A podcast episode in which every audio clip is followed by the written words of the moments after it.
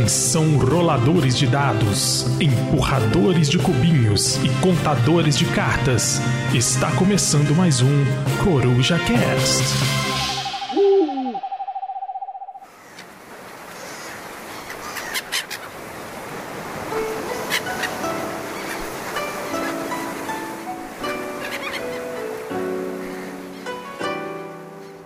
Galera, beleza? Aqui quem tá falando é o Fabs e cá estou eu para falar do jogo Namiji, conforme prometido, lá no Coruja Shorts número 16, onde eu falei sobre o Tokaido. E aqui estamos hoje no Coruja Shorts número 20 para dar sequência aqui nessa série. Esse episódio ele tem uma ligação direta com o Coruja Shorts de número 16, então se você ainda não ouviu, dá uma conferida lá antes de você seguir por aqui, porque eu vou fazer bastante referências e algumas coisas eu não vou precisar me repetir aqui para o episódio não ficar muito longo, apesar de que vocês me conhecem, eu demoro 20 minutos para falar bom dia.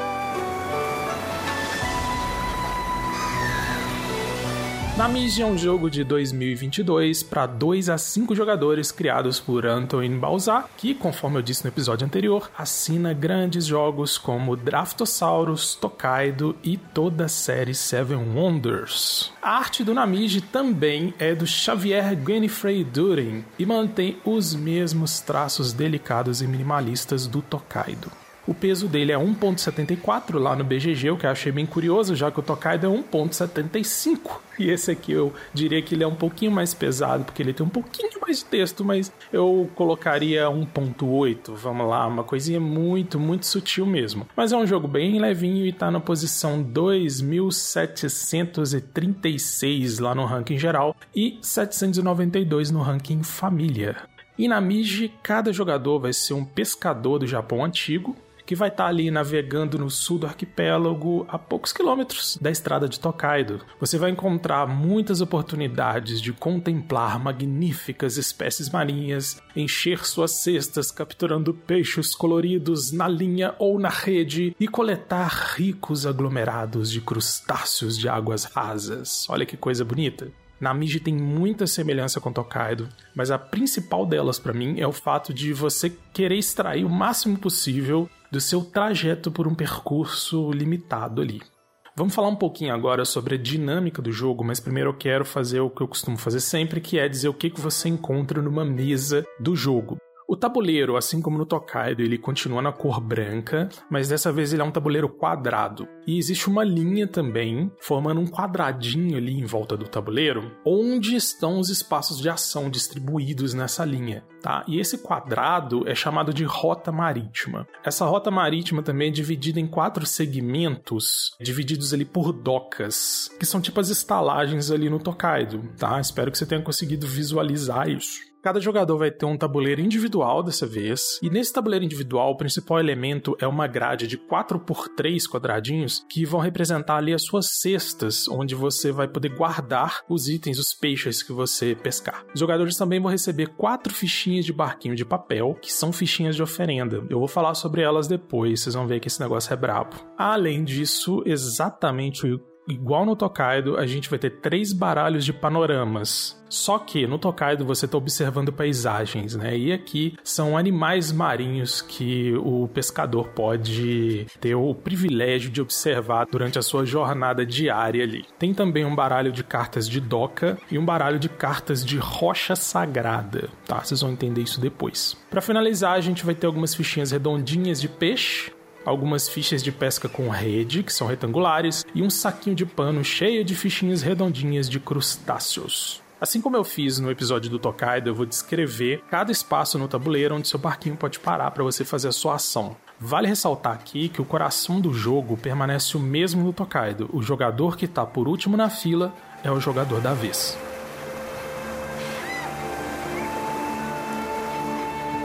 Então vamos lá, existem oito espaços diferentes que vão se repetindo ao longo dessa rota marítima aí, dessa linha. Eu vou começar explicando aqui o espaço que vocês já estão familiarizados, que é o espaço de panorama. E assim como no Tokaido, quando você para no espaço de panorama, você recebe é, as cartas, né, que você precisa para montar ele ali na sua área de jogo e recebe ponto por cada carta de acordo com a posição que ela ocupa ali naquele panorama. Tá? A primeira carta vale um ponto, a segunda carta vale dois pontos e por aí vai. Os panoramas desse jogo são Baleia, que são cinco cartas, Polvo, que são quatro cartas, e Golfinhos, que são três cartas. E também o primeiro jogador a completar um desses tipos de panorama vai receber um bônus de três pontos pela conquista.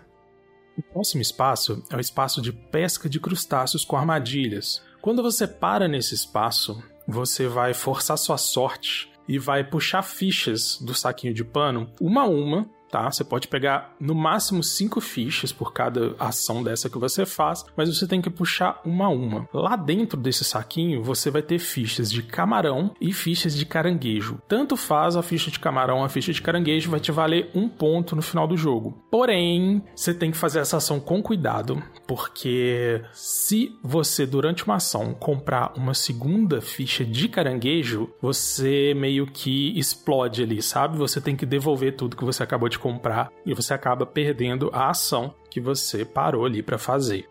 O próximo espaço é o espaço de pesca com um anzol, a pescaria raiz ali, né, com linha. Quando você para nesse espaço, você simplesmente vai pegar uma fichinha de peixe que tiver ali no centro do tabuleiro. Todas as fichas de peixe ficam ali amontoadas, mas com a face virada para baixo. Então, nesse momento, você vai precisar contar um pouquinho com a sorte, já que no início do jogo você vai ter todas as fichas viradas para baixo, exceto uma aleatória que vai estar tá revelada ali. E sempre que você faz essa ação, você pode escolher se você vai querer pegar a ficha de peixe que está revelada ou se você vai querer pegar uma fichinha de peixe que está virada para baixo. Seja qual for que você escolher, no final da sua ação você vai pegar uma fichinha nova e vai revelar, de maneira que sempre vai ter no mínimo uma fichinha de peixe revelada ali ali.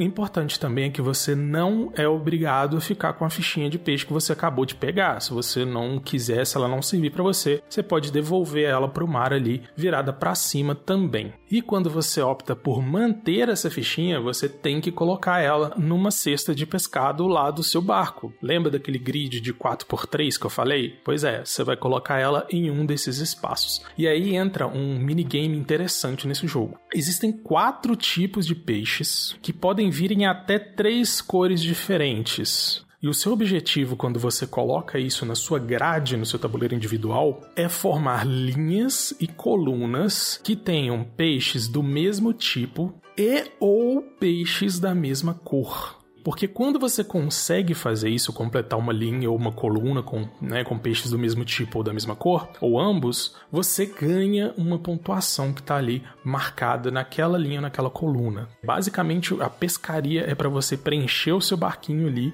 com esses padrões e pontuar o melhor que você puder até o final do jogo próximo espaço é o espaço de pesca com rede. Nesse caso, como que funciona? Você vai simplesmente pegar uma fichinha de pesca com rede do topo da pilha. Essas fichinhas, elas são fichas de peixes duplas. Imagina como se fosse um dominó, assim, tá? Duas fichinhas de peixe uma do lado da outra, com a vantagem de que é sempre o mesmo peixe e a mesma cor em cada peça tá? Então, por exemplo, posso ter duas sardinhas da cor verde nessa pecinha. E essa pecinha ela também tem que ser colocada ali na cesta de pescado do seu barco, ocupando ali então dois espaços dessa cesta, facilitando aí para você conseguir preencher aquela linha ou aquela coluna que você está precisando. O próximo espaço de ação é o espaço de fazer oferendas para o mar. Lembra que eu falei com vocês que cada jogador começa com quatro fichinhas de barquinho de papel e que isso não era moleza? Pois é, essas fichinhas não são boas não. Se você terminar o jogo em posse de todas as suas quatro fichinhas de barquinho de papel, você vai sofrer uma penalidade de nada mais nada menos do que 15 pontos negativos. Não é legal. Essa ação de fazer oferenda é justamente para você se livrar desses barquinhos de papel e também mostrar sua gratidão ao mar e à natureza ali, né, por lhe prover o seu sustento. Então, cada barquinho que você oferta reduz a penalidade, né, até o ponto de efetivamente zerar. Se você fizer todas as quatro oferendas, você não vai sofrer penalidade no final da partida. Agora a gente vai para o espaço de Rocha Sagrada, com esse nome diferente aí. Mas essas são cartas, né, que para mim, assim, junto com as cartas de Doca, elas dão um tempero, assim, bem saboroso ao jogo em relação ao antecessor, que é o Tokaido, tá? Quando você para no espaço de Rocha Sagrada, Você simplesmente vai comprar a carta do topo do baralho de Rocha Sagrada. Essas cartas são objetivos que podem te dar pontos no final da partida. Por exemplo, tem algumas cartas que vão te dar ponto de acordo com a variedade de peixes que você tem nas suas cestas, no, no barquinho. Tem cartas que vão te dar bônus de acordo com a quantidade de fichas de camarão que você conseguiu pescar, que você tem no final do jogo. Essas cartas elas são secretas e os jogadores só vão revelar elas no final da partida. Então, toda vez que você para num espaço desse, né, uma possibilidade que você tem de pontuar mais, de expandir a sua chance de pontuação. E é isso, agora que eu já dei uma geral nas ações aqui, a gente tem que falar um pouquinho sobre as docas, que são correspondentes diretas ali às estalagens no Tokaido. Assim como as estalagens, as docas são paradas obrigatórias para os jogadores, e lá, quando o jogador para, ele vai receber cartas de doca.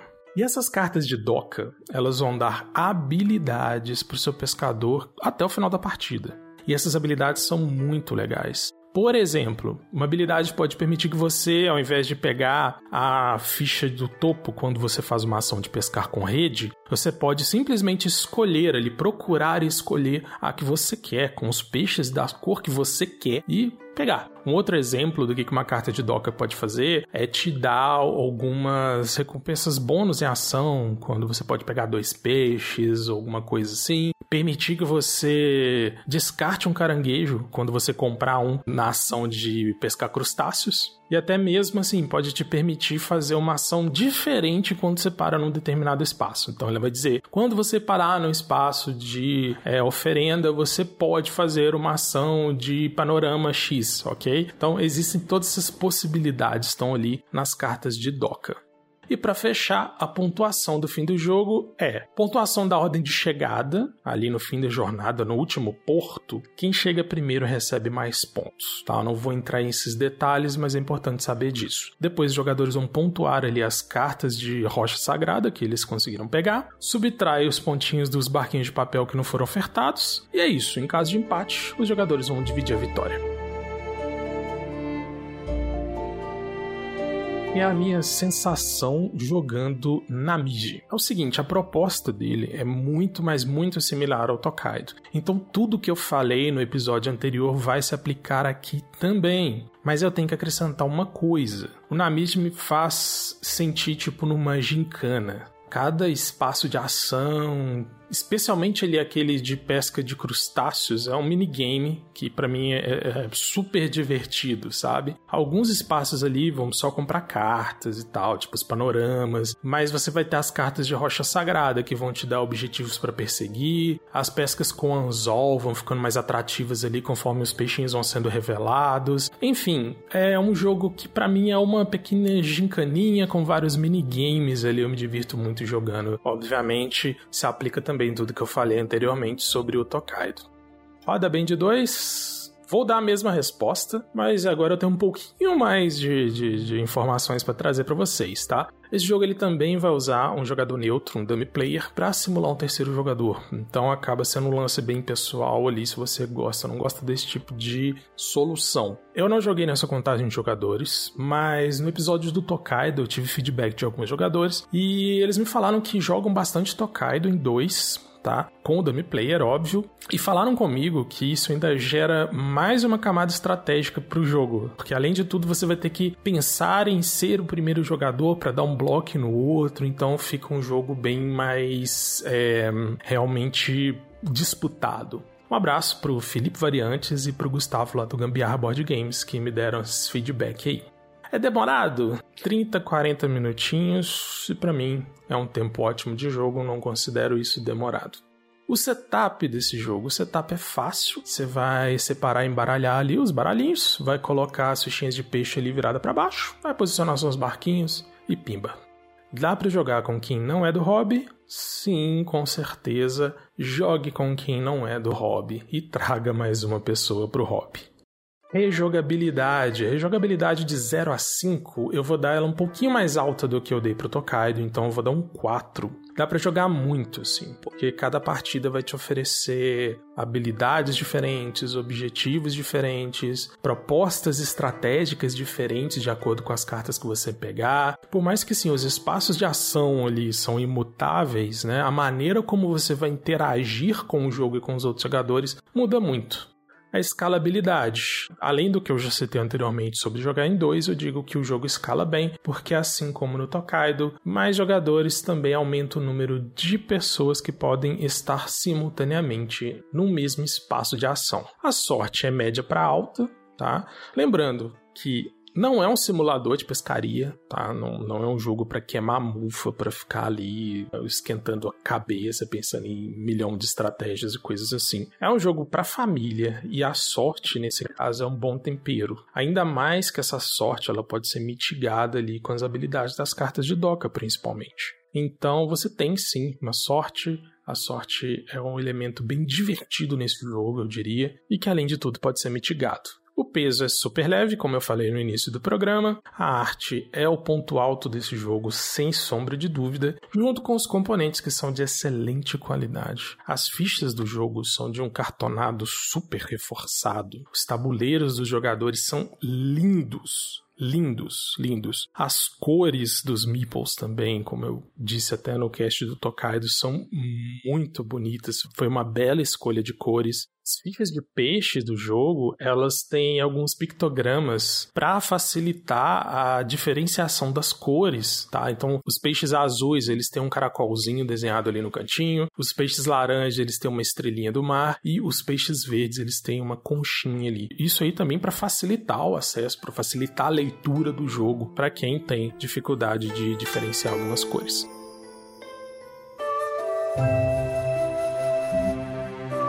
Então é isso, galera. Falei demais. Eu gosto muito desse jogo. Eu gosto muito do Tokaido também. Ambos são excelentes jogos. Recomendo você jogar com a galera eu acredito que o Namiji ele tem potencial para gerar mais diversão do que o Tokaido por causa da, do aspecto talvez menos contemplativo dele e uma participação mais ativa que você tem em relação às ações no jogo.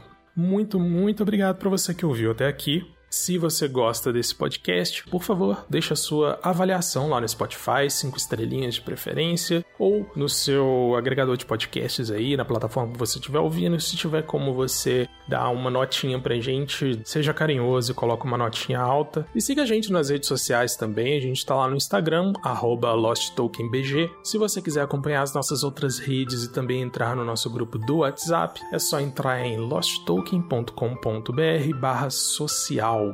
E é isso aí, galera. Muito obrigado. Tamo junto. Até semana que vem e tchau, tchau!